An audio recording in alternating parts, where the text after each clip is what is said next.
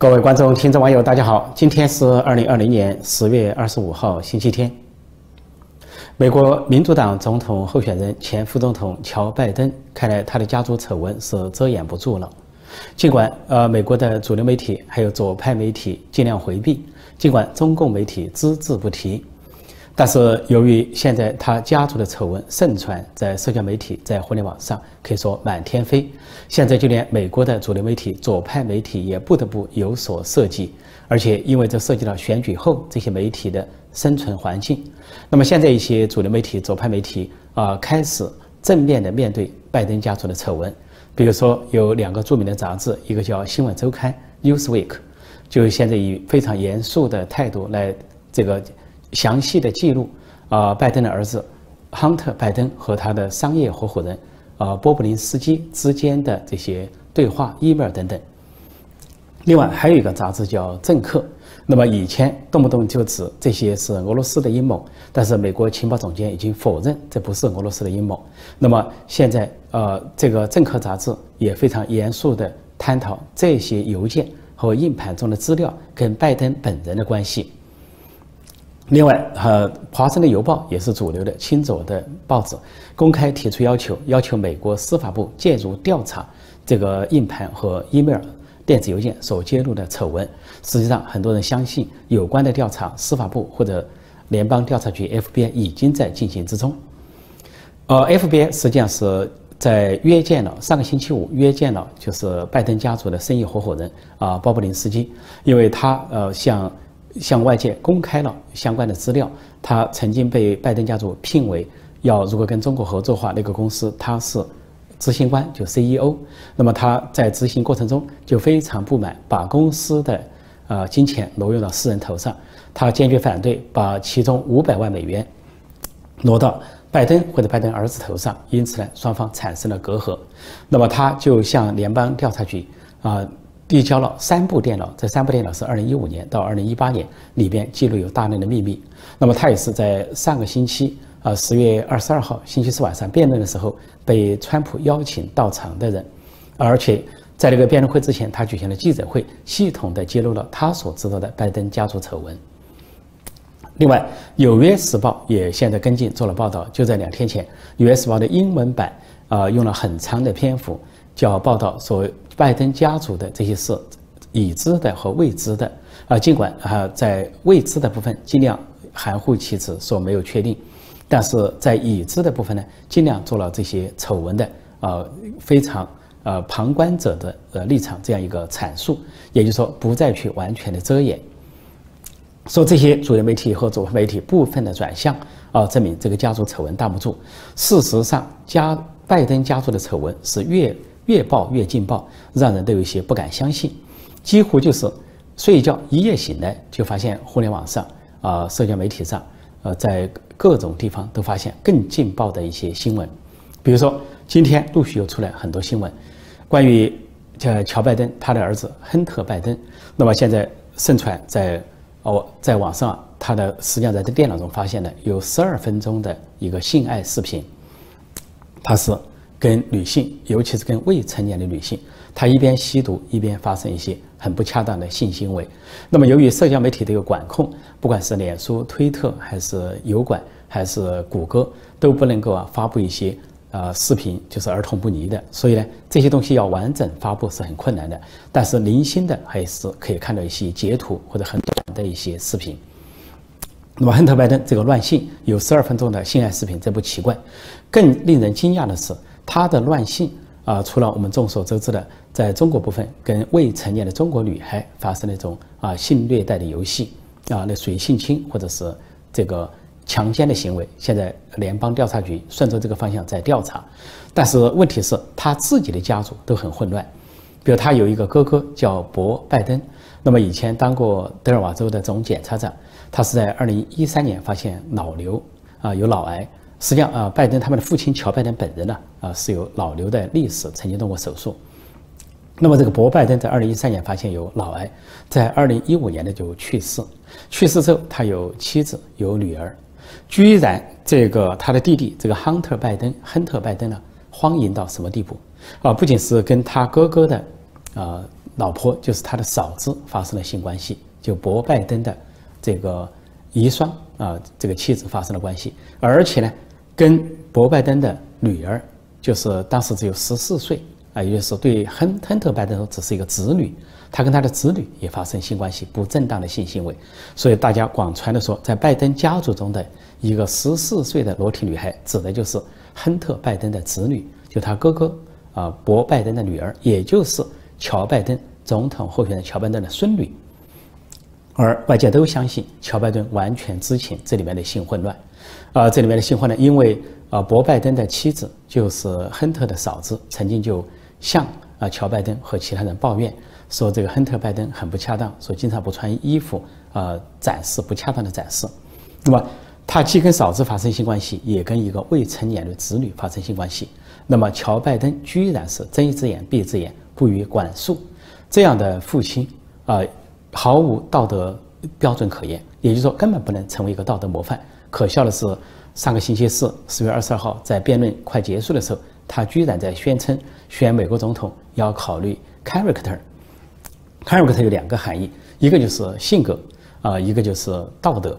那么意思说，选美国总统不叫选能力，还有道德水准。因为左派的人士经常纠缠，呃，说川普讲了什么话不恰当啊，或者是这个讲话太冲。啊，或者是啊，太让人就说觉得啊不够君子。那乔拜登尽量把自己打扮成一个 gentleman 君子式的人物，传统的君子。因此他在那里讲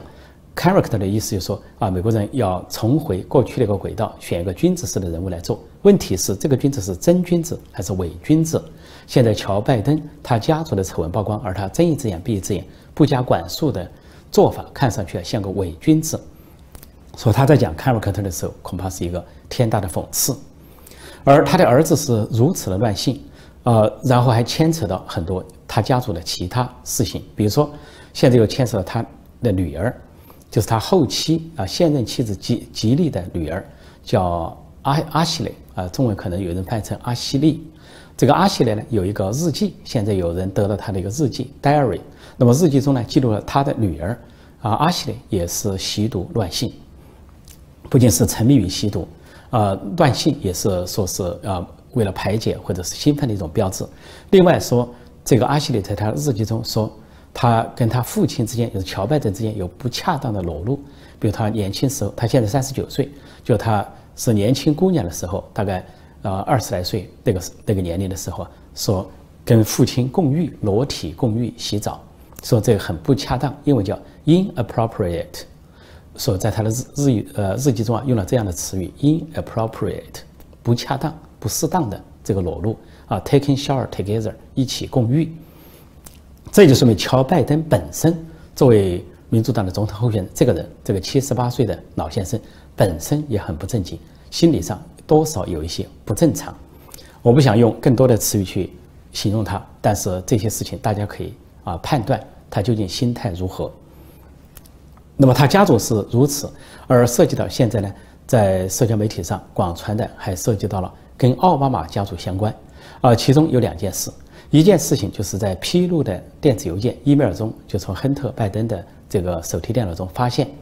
说在二零一七年十月的时候，亨特拜登跟另一个人通电子邮件，说他的父亲乔拜登正在会见一个人，他这个人用代号叫 O 来代替，代表这个 O 就被怀疑为是奥巴马的简称。因为当呃跟中国达成交易之后，说要留百分之十的股份给一个大人物的时候，这个 Big 盖那个 Big 盖是指的是拜登，而另外一个 Jim J I M 是拜登的弟弟啊，詹姆斯拜登。那么现在提这个 O，呃，极可能指奥巴马。另外呢，还发现一个惊人的事情，就是这个亨特拜登啊，因为吸毒成瘾，经常要购买可卡因。那么他其中购买可卡因的时候，在他电脑中发现有一个。呃，信用卡居然是奥巴马的长女大女儿，啊，他大女儿叫玛利亚·奥巴马，玛利亚·奥巴马的 credit card，他的信用卡，她的名字被用来购购买了亨特·拜登的这个可卡因，也就是说，他们两家关系不凡，呃，两家的这个子女也在交往。那么，亨特·拜登用这个玛利亚·奥巴马，呃，奥巴马的女儿的信用卡来购买可卡因，说明什么？是不是？这个玛利亚·奥巴马也是吸毒者，啊，或者说这个玛利亚奥巴马在以某种形式资助这个亨特拜登吸毒或者是乱性，说这就牵涉到奥巴马家族。啊，可惜的是，奥巴马最近几天还出来给拜登站台，拜登丑闻都曝光了，他还在出来站台到处演讲。当他去一些地方演讲的时候，这些民主党的支持者寥寥无几。啊，说是在一个演讲场合，呃，只有四十七个人，他们往往是开着车。啊，当然，一方面说民主党的人，他们的支持者非常害怕这个新型冠状病毒啊，中国大瘟疫、中共病毒，因此呢，就不搞人群聚集，最多就是几十个人开个车到个停车场啊听他的演讲。但另一方面也极可能就是没有支持者，支持者稀少的表现，跟这个川普总统的这个场子完全不能相比。川普每到一周、每到一地啊，都是人山人海，他都发表激情的演讲，而且他这个七十四岁的高龄，不辞劳苦。看上去神采奕奕、精神健康啊，精神抖擞，一天甚至赶几个场，从这个州飞到那个州，再飞到那个州，呃，拼几场、拼几周。但是乔拜登，呃，休息一个星期之后，要是一天出来拼场，最多拼一场就不得了了，说明身体有很大的问题。在奥巴马呢出来战场，但是现在看来效果不佳，恐怕会适得其反。另外又传出这个，呃，亨特拜登的电脑中还有别的秘密。这个秘密还涉及到现在的民主党领袖，就是众议院议长啊，民主党的多数党领袖南希·佩洛西的一个儿子。他南希·佩洛西啊，他有六个孩子，呃，他在四十七岁之前是一个家庭主妇。那么四十七岁之后，他竞选这个议员成功，一直到现在。现在南希·佩洛西已经八十岁，呃，是一个资深的、德高望重的一个呃众议员的哦，或者是国会的一个领袖。他有个儿子叫珀啊，佩洛西。啊破这个儿子呢，就在亨特·拜登的电脑中出现了。出现是怎么出现的呢？非常吓人。他在搞性虐待，他这个捆绑一个未成年的少女，这个少女的面孔是亚洲面孔，看上去有可能是中国女孩。那么是捆住她的手啊，捆了几层，然后这个呃，他在旁边啊，摆出一副这个淫邪的样子，以性虐待的方式在享受他这种变态的性爱。如果这个是啊。这这个南希·佩洛西的儿子破呃这个破被证实的话，因为在亨特·拜登的电脑中出现了，那对南希·佩洛西本人的政治声望和政治生涯都会带来严重的打击。说民主党呢，本来是主张啊是叫自由派是比较开放的，呃，所以民主党的支持者有什么同性恋呢？啊，跨性别的恋呢，或者是呃改性别呢？啊，等等，这些都还可以理解，说是是是人类社会中的一种现象，一种价值取向。而民主党的这些人物和支持者也跨越很广。民主党里面有最富的人，有最穷的人。最富的像华尔街的人支持民主党，好莱坞的影星多数支持民主党。那么最穷的人是指少数民族、新移民或者是非法移民支持民主党。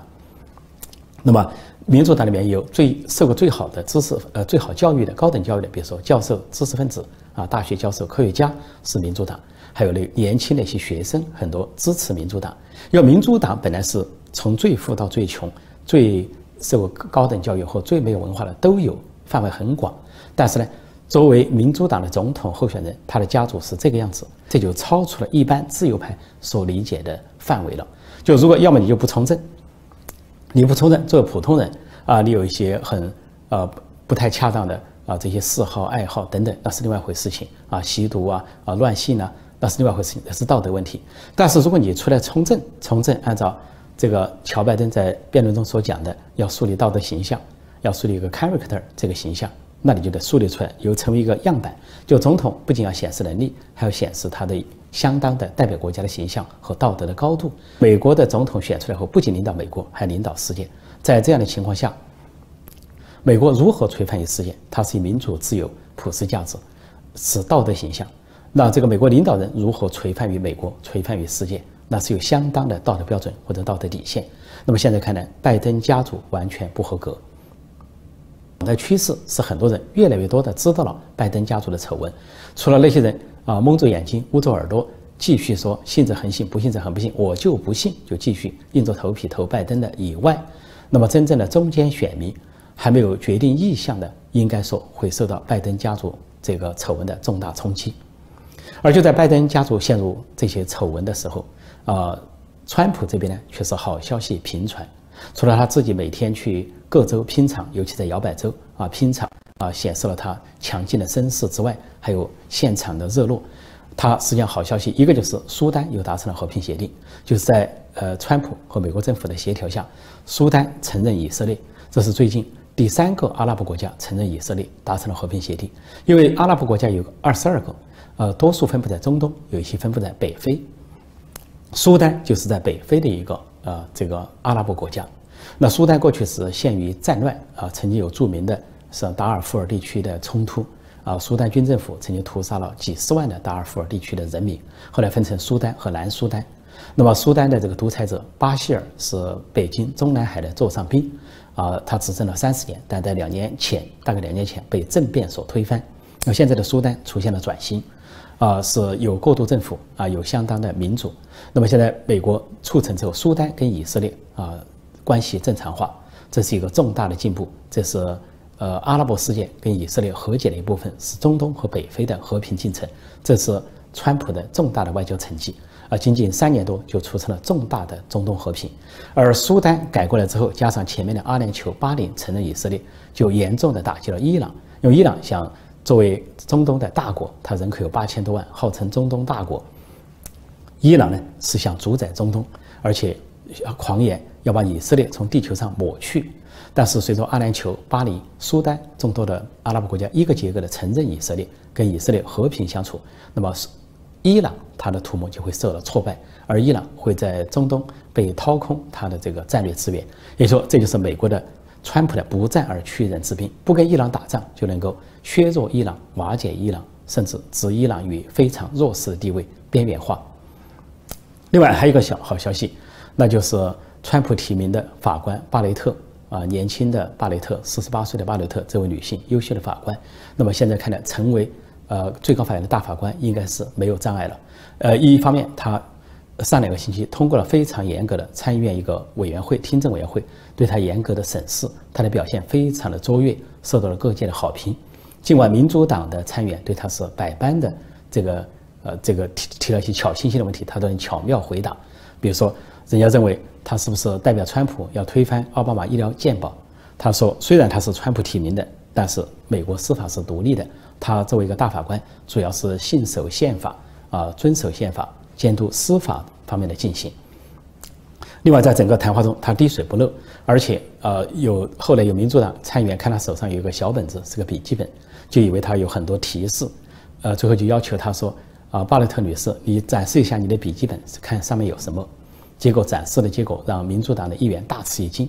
他的笔记本空空的，每一页都空空，一个字都没有。他只是摆在他面前而已，说万一需要记录，也就是说他在回答问题的时候，全部凭他的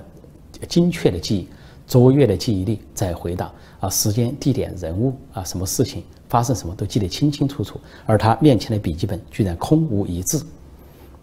而这个巴雷特还是一个模范的母亲，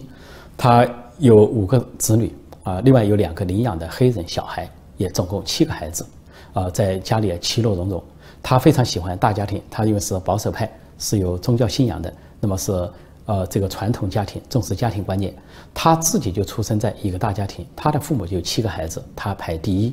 所以就在七个孩子的环境中长大。他非常喜欢这种大家庭，说他自己有五个孩子之后，他领养了两个孩子，也刚刚刚刚刚好凑成七个孩子。说他认为这些生命都是。啊，来自于上帝，都是自然的生命，每个生命都很宝贵。说美国人的博爱就体现在这里，不仅善待自己亲生的孩子，也善待领养的孩子。那巴雷特有可能在明天啊，十月二十六号，在参议院正式的表决中得到通过。尽管民主党的议员表示要抵制，因为他们认为在总统选举期间提名大法官不合适，但是呢，他们却找不到宪法上、司法上的任何这个条款来限制。他们说要。抵制不参加，那么就共和党的议员呃来投票。但是鉴于参议院是共和党占多数，那么明天巴雷特啊这个法官的提名就可能通过。通过之后，这个最高法院九名法官原来是五比四保守派对自由派啊共和党背景和民主党背景就会变成六比三，就是保守派啊传统派啊这个。共和党背景呢，会以压倒多数占据最高法院，这对维护美国的传统价值、家庭观念、宗教信仰，啊，这个爱国主义精神以及美国的民主、自由、普世价值具有巨大的巩固的作用。这将是川普的又一个重大胜利。说在接下来啊不到十天的这个时间里，可以说川普的声势是节节看高，而拜登的声势是节节看低啊，一路败退。而在中国那边，拜登家族丑闻的曝光和拜登选举出现不利形势，对习近平是重大的打击。因为早在拜登当副总统，习近平当副主席的时候，双方就建立了一定的交情和来往。那么他们曾经有三个半小时的交往，在交往中，当时习近平向拜登问了一个问题，说美国的政治家为什么会关心中国的人权？拜登做出了非常不恰当的回答，他没有强调人权的重要性啊，这个呃人人平等。或者人人都应该享有基本的权利，他反而说啊，美国的政客或者政治人物呃需要选票，需要民众的支持，需要选民的支持。如果他不谈人权，那就得不到选票，得不到选民的支持。他安慰习近平说啊，你不用管那么多，你该干什么干什么，大概意思如此。说他实际上严重的误导了当时的习近平。那么习近平在那个时候跟拜登家族建立了呃良好的关系，还有一个重大事件，叫波西来事件。啊，就是在二零一二年初所发生的这个事件。这个事件呢，当时是重庆公安局长、重庆市副市长波西来的左右手王立军叛逃到美国总领馆、成都总领馆。当时是奥巴马政府。那奥巴马政府包括国务卿希拉里、包括副总统拜登的选择是把王立军交出去，交给中共方面。那么在另外一方面，就帮了当时的接班人习近平一马，因为他们发现王立军所披露的重大机密是波西来要篡位、要夺位。他们都是太子党人物，他要跟习近平一争一一争高下，而且他背后还有政治局常委周永康的支持，两个军委副主席徐才厚、郭伯雄的支持，说波西来要跟呃习习近平迟早争夺大位，而奥巴马政府的做法，拜登政府的做法就帮助了习近平接班，所以习近平对此应该说感激不尽，因此呢，习近平跟拜登之间就建立了不仅是。家族的这些关系，还有政治上的关系，更不用说现在透露的丑闻在经济利益上的连接。所以，在习近平的算盘里，有一个大棋，一步大棋，就通过掌握、利诱、引诱啊，连接、掌握拜登家族来掌控美国政治，甚至颠覆美国政治。他的这个这盘大棋，这个重大的图谋，就差一步之遥。没想到十月十四号突然爆发了拜登家族的丑闻。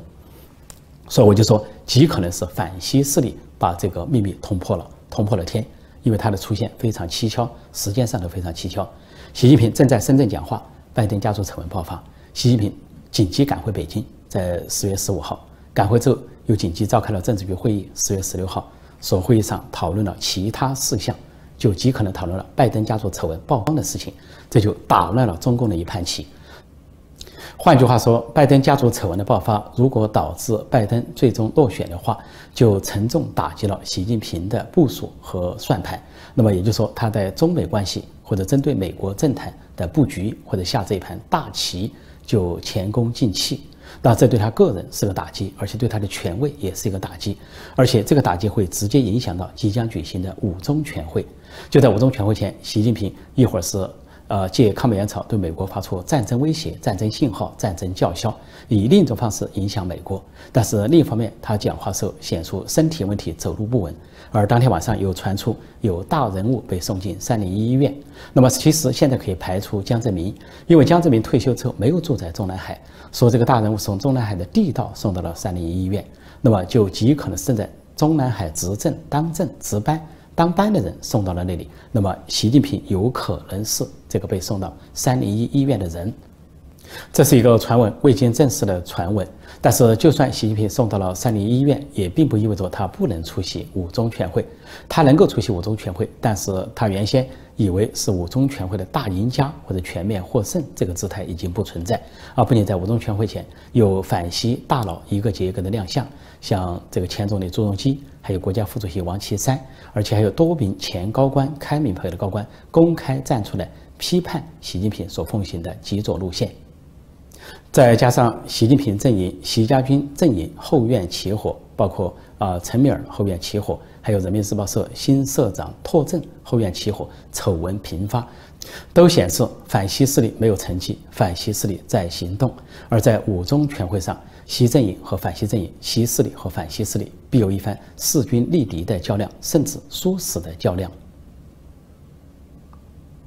不过，一个有趣的现象是，最近网上都在神传，说这个谷歌啊，谷歌的翻译啊，在线翻译英文跟中文出了一个非常大的呃事情。这个事情就是，翻译同样两句话得出不同的结果。如果是放一句说，呃，这个英文叫呃，Donald Trump，呃，just lost election，唐纳德·川普刚刚输掉了选举。这个中文翻译就正确的说，唐纳德·川普刚刚输掉了选举。但是把同样一句话换成拜登，说 Joe Biden，呃，just lost election。本来英文说乔拜登刚刚输掉了选举，但是翻译成中文却是乔拜登刚刚当选。谷歌系统的这个错误不知道是技术错误还是人为错误，但是激怒了共和党人。那么共和党的一位高层人物，呃，他是一位华裔美国人，他叫余怀松，呃，他呢是负责共和党海外事务的呃副主席，他就提出。呃，谷歌呃里边有 H1B 的这种签证的中国人啊，应该取消他们的名额，把他们驱逐出境。呃，H1B 就是一种工作签证，非移民签证。就如果中国留学生在美国毕业之后，他首先呢有一年实习期，叫 OPT。之后如果被公司聘用，转为工作签证，叫 H1B。那么在谷歌里面有可能有大量的这样的啊中国留学生或者中国人在那里工作，他们有可能在某种程度上就为中共服务、中共效劳啊，因为这些。翻译系统从英文翻译到中文，从中文翻译到英文，有可能是这些人所做的。所以这次做了这个手脚，就激怒了共和党人。所以余怀松就代表共和党出来表了这个态。那么这个表态之后，就可能给谷歌带来另外一个损失和重创。他以为可以用廉价的中国留学生、中国人为谷歌工作，以工作签证的方式。但就在美国大选最后冲刺的节骨眼上，却出了这么大的篓子，捅了这么大的篓子，反过来有可能给谷歌公司和在谷歌公司的这些中国人或者中国留学生带来智商。如果那个操作是人为的，那就真应验了中国的一句老话，叫搬起石头砸自己的脚。好，今天我就暂时讲到这里，谢谢大家收看收听，再见。